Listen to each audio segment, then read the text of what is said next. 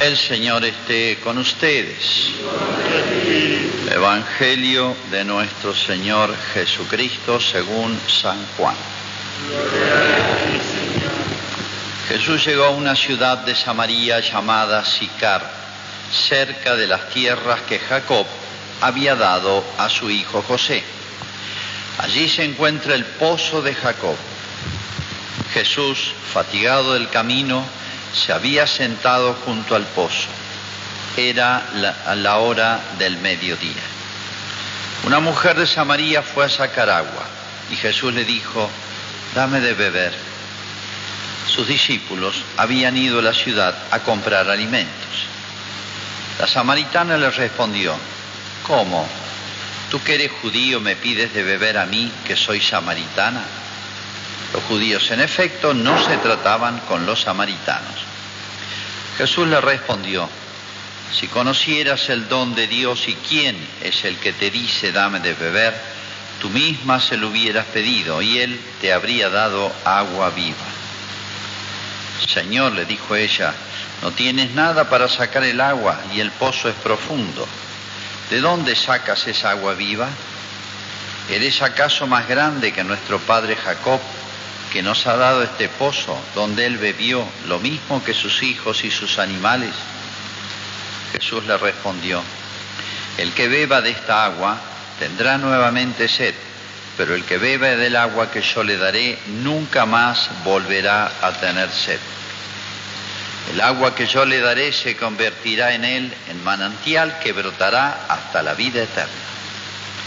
Señor, le dijo la mujer, dame de esa agua para que no tenga más sed y no necesite venir hasta aquí a sacarla. Jesús le respondió, ve, llama a tu marido y vuelve aquí.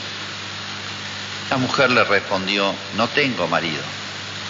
Jesús continuó, tienes razón al decir que no tienes marido, porque has tenido cinco y el que ahora tienes no es tu marido. En eso has dicho la verdad. La mujer le dijo, Señor, veo, veo que eres un profeta.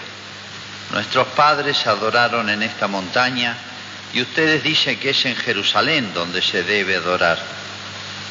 Jesús le respondió, créeme mujer, que llega la hora en que ni en esta montaña ni en Jerusalén adorarán al Padre.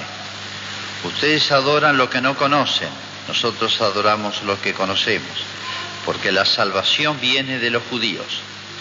Pero la hora se acerca y ya ha llegado en que los verdaderos adoradores adorarán al Padre en espíritu y en verdad, porque esos son los adoradores que quiere el Padre. Dios es espíritu y los que lo adoran deben hacerlo en espíritu y en verdad. La mujer le dijo, yo sé que el Mesías llamado Cristo debe venir cuando Él venga nos anunciará todo. Jesús le respondió, soy yo, el que habla contigo. En ese momento llegaron sus discípulos y quedaron sorprendidos al verlo hablar con una mujer. Sin embargo, ninguno le preguntó, ¿qué quieres de ella? o ¿por qué hablas con ella? La mujer dejando allí su cántaro, corrió a la ciudad y dijo a la gente, vengan a ver a un hombre que me ha dicho todo lo que hice. ¿No será el Mesías? Salieron entonces de la ciudad y fueron a su encuentro. Muchos samaritanos de esa ciudad habían creído en él por la palabra de la mujer que atestiguaba, me ha dicho todo lo que hice. Por eso, cuando los samaritanos se acercaron a Jesús, le rogaban que se quedara con ellos y él permaneció allí dos días.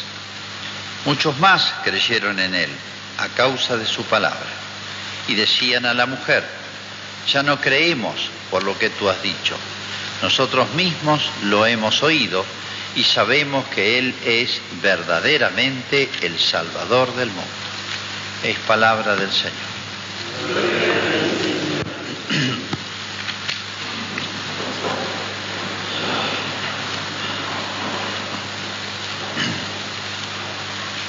Hay una larga novela, creo que tiene dos mil páginas el librito, de un gran escritor, muy culto, muy buen escritor, pero bastante impío por ahí, que se llama Víctor Hugo. La novela se llama Los Miserables. Han hecho dos películas y están bastante bien hechas, muy resumidas. El tema central es este. Hay una persona que es un delincuente, tiene muchas faltas, se escapa de la cárcel, pero gracias a un episodio con un obispo, que bueno, es muy misericordioso con él, el tipo se convierte. Pero el jefe de la policía, de la investigación, de investigaciones, eh, lo persigue por todo Francia, porque sostiene que nadie, este tipo es malo y no puede convertirse. Y el tipo se las pasa haciendo obras buenas, y la gente lo aprecia y lo quiere y en todos lados donde va, pero sigue escapando de este hombre que lo persigue y lo persigue porque él sostiene, es tan recto, tan justo, tan acorde a la ley, que dice este tipo es malo y no puede haberse convertido, es malo y merece podrirse en la cárcel o pena de muerte.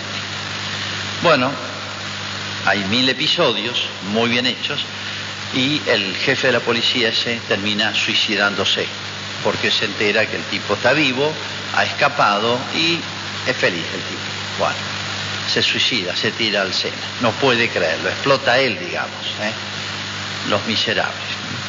Bueno, eh, acá justamente tal vez le ha llamado la atención a los apóstoles este episodio que le llamó la atención a los apóstoles, porque tenemos que ambientar, aunque son temas que ya los he aclarado muchas veces, pero agreguemos algunos detalles. Jesús empieza su vida pública, todavía no es muy, muy conocido. Para ir del norte a sur habían dos caminos, uno que pasaba por el mar, que era más largo, y uno que pasaba por ese pequeño enclave, no diría una provincia, era muy chiquito, que era Samaria. Acuérdense que los samaritanos eran mezcla de raza judía con otras razas, mezcla religión judía con otras religiones, por eso le saca el tema a la samaritana a Jesús. Por lo tanto, se odiaban judíos y samaritanos. Por eso Jesús varias veces pone el ejemplo. Los samaritanos, el buen samaritano, ¿se acuerdan? Como diciendo, ellos también, vengo por ellos también, ellos también pueden ser, se pueden convertir y ser buenos. Y acá tiene un ejemplo en vivo. Pero hay otros detalles. Jesús a propósito pasa por ahí. Los apóstoles van a comprar comida el camino. Probablemente no han ido todos. No hace falta que vayan doce a comprar. Bueno, no sería raro que San Juan y algún otro se hubiera quedado, porque San Juan es el que relata esto. Él era joven. Y fíjense que sabe hasta los detalles. Que la mujer dejó el cántaro, que empezó a hablar así, que dijo tal cosa, es el relato de un testigo presencial, no que escuchó de otro. Y el otro puede ser, no queda más que Jesús y la samaritana. No es raro que hubiera quedado alguno, San Juan en especial. Y otro detalle, cerca de, el, acá dice, eh, en Samaria, llamada Sicar, una ciudad de Samaria, eran pueblitos chicos, llamada Sicar. Al lado del pueblo habían varias eh, fuentes, o sea, lugar donde buscaban el agua. Esta quedaba medio lejos. Tenía un significado especial porque es un pozo que había hecho Jacob. Jacob era de los fundadores de Israel, patriarca. Este, y eh, se lo había dado a José junto con unas tierras que están ahí cerquita, todas unas planicies. Y José era un personaje también muy querido. Recuerdan que es el que hace ir todas las tribus a Egipto por aquellos que lo vendieron los hermanos y acaba siendo, este, está teniendo un cargo de gran importancia en Egipto. Bueno, José pidió que lo sepultaran en su tierra. Hasta hace algunos siglos todavía se encontraba, la, detectaba la tumba de José. Pero ya, imagínense, después de tres mil y pico de años, los rastros se perdieron y tantos hechos que pasaron en esa tierra. Bueno, tiene un significado especial este pozo que uno lo visita y toma agua ahí, a uno le dan agua de ese lugar. Tiene unos veinte y pico de metros de hondo. Es un trabajo grande cavar un pozo en esos lugares donde había poca agua. Había que trabajar un poquito roca blanda, pero no era tierra, tierra. Pero bueno, era vital para ellos. Los caminos siempre estaban jalonados, estaban por los el itinerario en los pozos de agua, tanto por los hombres como por los animales. Bueno, hay muchísimas cosas que comentar en este largo texto. Como hace San Juan, le dedica a pocos episodios, pero todos los detalles. Vamos a ver tres cuadros nada más. Primer cuadro. Jesús llegó y dice,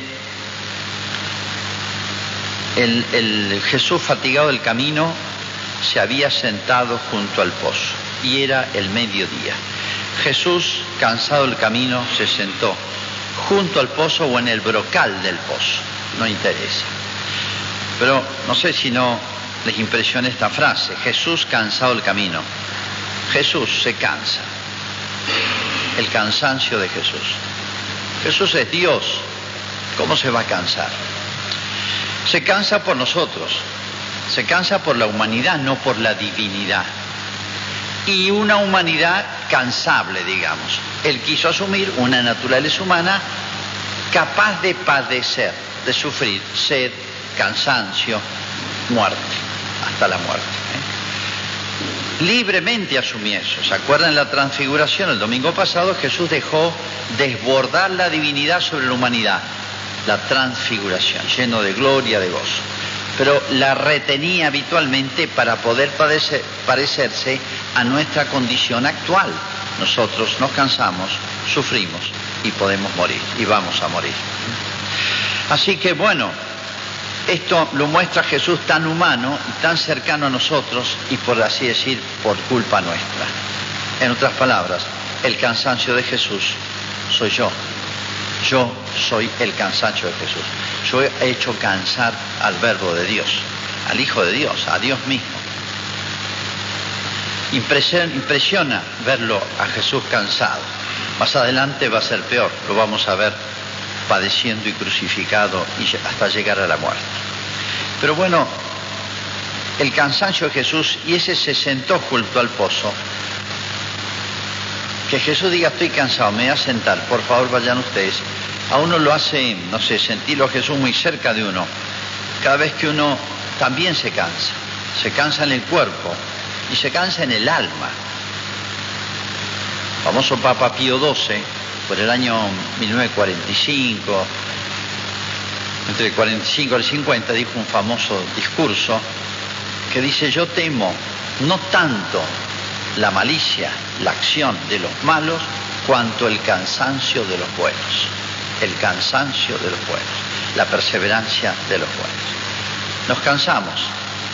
Hay una oración muy linda de un santo español, obispo, que dice, Señor, que no nos cansemos. Manuel González se llama, Señor, que no nos cansemos. Pero bueno, es la condición humana. Y a veces es como si no quisiéramos reconocer nuestra posibilidad y nuestro cansancio. Por eso dice Santa Teresa, gran maestra de oración, que cuando uno reza, ¿de qué va a rezar? ¿De qué le habla a Dios? De cosas lindas. Bueno, la oración más noble y más grande es reconocer que Dios es Dios, alabarlo, darle gracias, es un acto de justicia y de nobleza de alma. Este, reparar por las faltas, pedirle perdón, todo lo que quiera, hay mil temas. Y Santa Teresa, casi diría sorprendentemente, Dice quejársele a Jesús de sus trabajos, quejársele de su cansancio, quejársele de sus problemas. Y Teresa tuvo muchísimos, muchísimas veces le habrá dicho a Jesús, yo sé que vos entendés mi cansancio, vos también estuviste cansado. No es que le haga falta a Jesús padecer lo mismo que nosotros para entendernos, pero de esa manera uno sabe que es comprendido por Jesús, es por nosotros. Cuando una persona padece lo mismo que uno, le da la impresión de que lo comprende mucho más a uno. Vos pasaste por esto, ¿no es cierto? Bueno, me vas a entender. El cansancio de Jesús. Y fíjese el detalle, era la hora del mediodía, el momento de más calor, y pide de beber. Hay un pasaje que guarda una relación con esto muy directa y es cuando Cristo en la cruz por segunda vez pide de beber, dice, tengo sed. Ya no solamente está cansado del camino, sino ya está exhausto. En la cruz va a derramar no su transpiración, se puede decir, su, agua, el agua de su cuerpo que le produce la sed, sino la sangre. La pérdida de sangre da una sed espantosa. Y allí también es mediodía y ya Jesús no está cansado, sino está exhausto del camino de su vida que ya termina. Hay una como continuidad entre ambos pasajes. Primer cuadro entonces, que ha sido pintado por muchos realmente y es tan evocativo, tan emotivo. Segundo cuadro que podemos ver, el diálogo de Jesús con la mujer. El diálogo de Jesús con la mujer. Habían otros pozos, ¿por qué venía acá? Hay varias cositas raras acá. Uno, que la mujer viniera sola. En general las mujeres tenían esta tarea de buscar el agua diariamente o dos o tres veces al día a los pozos que estaban en los entornos de los pueblos. Iban en grupo, porque así van charlando, se quedan charlando allá mientras sacan el agua que les llevaba su tiempo y vuelven charlando. Por eso no había psicólogos ni psiquiatras en esa época. Entonces compensaba esto, una terapia. Bueno, este, era tan natural eso. Es raro esta mujer sola y que va a buscar a un pozo donde no iba casi nadie, porque tenían agua más cerca. ¿Por qué? Bueno, podemos hacer muchas conjeturas. Esta mujer, nos enteramos después, tenía cinco maridos, había tenido sucesivamente, no simultáneamente. Bueno, se ve que el tema no es nuevo, es bastante viejo. Esos cinco maridos nos dicen algo.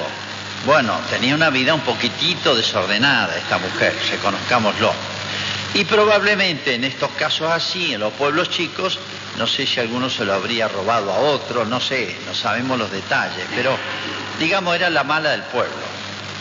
Ya sea por no encontrarse en los pozos de agua donde se encontraban con todo el mundo, porque a toda hora haber un flujo de gente, es como ir al supermercado. Entonces, por no encontrarse con otras personas que tenían una mal opinión de ella, de una mala opinión, o ella sentirse juzgada por otros, buscaba estos lugares más solitarios. Así que o la segregaban, digamos, o se autosegregaba, como suele pasar. Podemos suponer, conjeturar esto lo que sea. Porque Cristo se pone a hablarle y le llama la atención a la mujer y a los apóstoles. les llamó la atención, aunque respetaron lo que hacía Jesús. Tenían tanto respeto a su autoridad que no le dijeron nada, pensaron nomás. Qué raro, ¿qué estará hablando con esta mujer? La mujer se sorprende por dos cosas. Que un judío le hable a un samaritano y más que le pide un favor estoy cansado, por favor dame de beber porque no tengo ni con qué sacar el agua. O sea, Cristo pide, pide como una limosna, pide agua, está cansado, pide un favor. Y por otro lado, que le hable a una mujer. Una mujer sola en general no se le solía este, entablar una conversación. Bueno, eran costumbres de la época. Bien, pero nos interesa la ocasión que busca Jesús para llevarle a esta mujer de algo tan inmediato como es el agua, el agua material y el pozo, etcétera, hacia un tema bastante más profundo. Y fíjense cómo acá nos admira la caridad de Jesús, la paciencia de Jesús, la, por así decir, la metodología, cómo va de a poquito llevándola en la conversación y logra realmente lo que quiere. Y termina en este gran tema, en este gran tema de un pozo. Y acá en, esta, en este cuadro hay, un, hay una, está explicado todo lo que es el Antiguo Testamento y el Nuevo Testamento. O sea, qué novedad traía Cristo. El pozo ese que se hace con mucho trabajo y se saca el agua con mucho trabajo y de a poquito en recipientes chicos sacaban el agua hasta llegar llenar los cántaros y Jesús lo pone a una fuente de agua viva. ¿Qué es una fuente de agua viva? El agua surgente, la vertiente, que ni hace falta cavarla, sale sola la vertiente, ni hace falta sacar el agua y se saca en abundancia. Esa es la diferencia entre lo que pasaba antes de Cristo y lo que pasa desde Cristo en adelante, en Él y en su iglesia.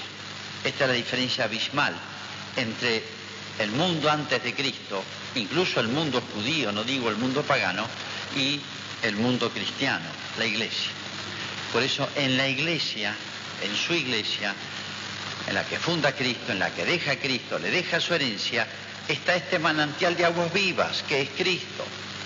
Más allá del cura, de los sacerdotes, los obispos, los papas, las monjas, la estructura del templo, el qué sé yo, el, coronavirus, etcétera, en la iglesia está la fuente de agua viva. Y dio sorpresa para esta mujer, los samaritanos sabían algo, ellos aceptaban solamente los cinco primeros libros del Antiguo Testamento. se llama el Pentateuco. Por eso Jesús dice, los judíos saben más, ellos tienen, ustedes hablan de lo que no conocen. Sí, la religión de los samaritanos era una, una religión muy empobrecida y mezcla. Y Jesús le corrige en eso, ustedes tienen una idea equivocada, no la deja en su error, la corrige. Pero fíjense, le, lee el pensamiento, le lee la vida. Y esta mujer podría haberse enojado.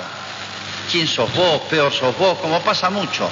Muchas veces pasa cuando uno quiere hacer una mínima corrección o hacer una observación, brum, le descargan como diciendo, ¿quién sos vos? ¿Vos sos peor que yo? ¿Quién me hablas? Fíjense qué frecuente es eso, ¿no?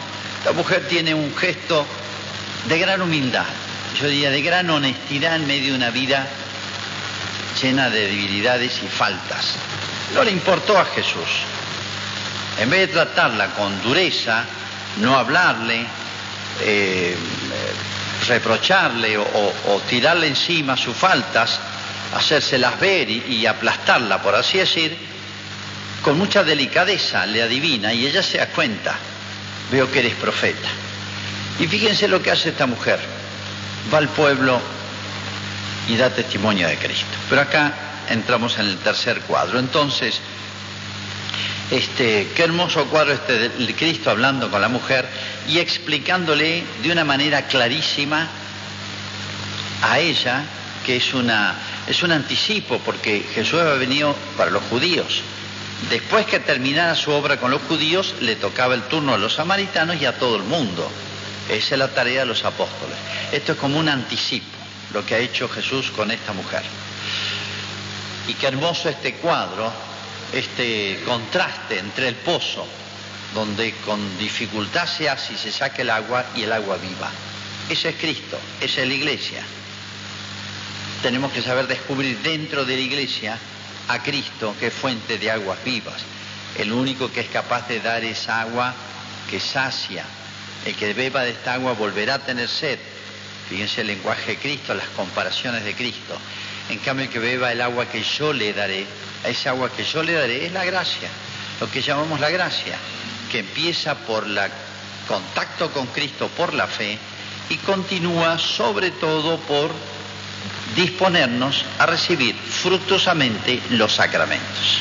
¿eh? Especialmente el perdón de los pecados, la Eucaristía, bueno, vale para todos los sacramentos. El bautismo, un sacramento, se recibe allá en la comienzo de la vida, pero es como una fuente abierta, siempre abierta, siempre sigue operando y actuando y fluyendo agua, se puede decir. Bueno, en la iglesia está la fuente de aguas vivas, que no es el cura bueno o malo, el catequista, la gente que va a la iglesia, todo eso no interesa. Está Cristo. En la iglesia está Cristo. Bien, el tercer cuadro. Este, dice que la samaritana, la mujer esta, deja el cántaro, detalle, deja el cántaro, vale el cántaro, y va corriendo y lo deja a Cristo, deja el cántaro y deja a Cristo y va al pueblo.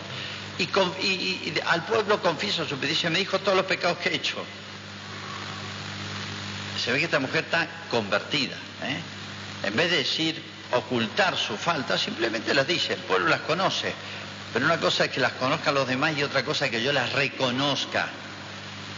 Nuestros defectos los conocen todo el mundo. Pregúntenle a los que están cerca de uno, de uno entonces conoce más defectos que uno. Pero no, no, en general no coincide con los que yo reconozco. Nos pasa eso. Y esta mujer dice, capaz que dice, ha hecho todos mis pecados. Pero en vez de enojarla, como pasa cuando hay amor propio. Cuando hay amor propio, no quiero ni que se vea, ni que se diga, ni que se comenten mis faltas. Eso se llama el amor de sí, el amor propio. Es el defecto más grande que tenemos todos. Pero en esta mujer, al revés, ella misma lo dice casi en público, se humilla, se re que te humilla.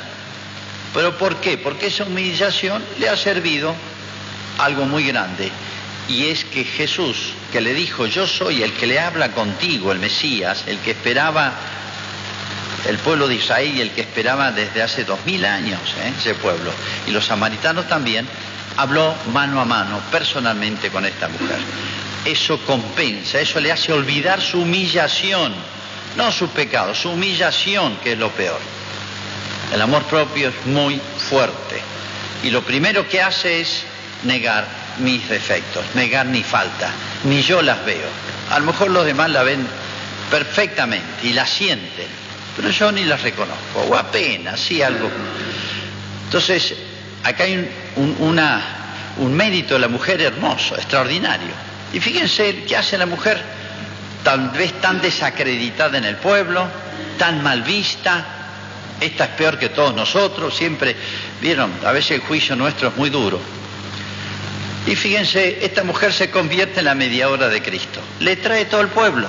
Pero no solamente eso, sino que los detestables samaritanos le piden a un judío, a Jesús, que se quede. Dos días se quedó. Esto es inédito, nunca en Israel había pasado una cosa así. Desde el, el, quebrar esa barrera de charlar con la mujer hasta traerle todo el pueblo.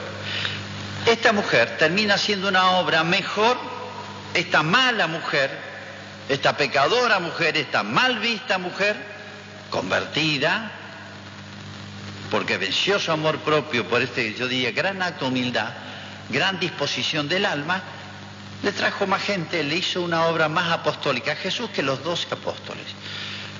Ni jamás los doce apóstoles le hicieron, le trajeron tanta gente y, bien dispuesta, porque le hizo propaganda a Jesús por todos lados, como esta mujer mala, o sorpresas de la vida. ¿Mm? Los últimos serán los primeros, los primeros serán los últimos. ¿eh? Ni los doce apóstoles a esta altura del partido recién arrancaban, hicieron esta obra maravillosa, como lo hará después María Magdalena. Cuidado con los juicios humanos, porque Dios tiene, suele tener otros criterios. No siempre coincide Dios con nosotros o nosotros con Dios. Y acá hay una lección grandísima, hermosísima, para los apóstoles, para la iglesia, para cada uno de nosotros, ¿no? Esta mujer mala, de mala vida, obviamente habrá cambiado después, eh, ha sido, por así decir, las que mejor y primero entendió a Cristo. ¿Y por qué? Ni los sabios de Israel hicieron el acto de esta mujer. Superó a todos los que aparentaban ser los sabios, que conocían los mejores, los mejores, porque cumplían toda la ley. ¿Por qué? Por un detalle nomás. Ese gran acto de humildad, esa gran disposición del alma para ver, para ver no solamente la verdad de la fe, eso no es tan complicado, sino ver nuestro propio interior, qué hay de bueno en nosotros, obra de Dios, y qué hay de malo en nosotros, que oscurece, empaña y achique el alma y hace impermeable el alma a la gracia de Dios. Hagamos nuestra profesión de fe rezando el credo más corto. Creo en Dios Padre todo.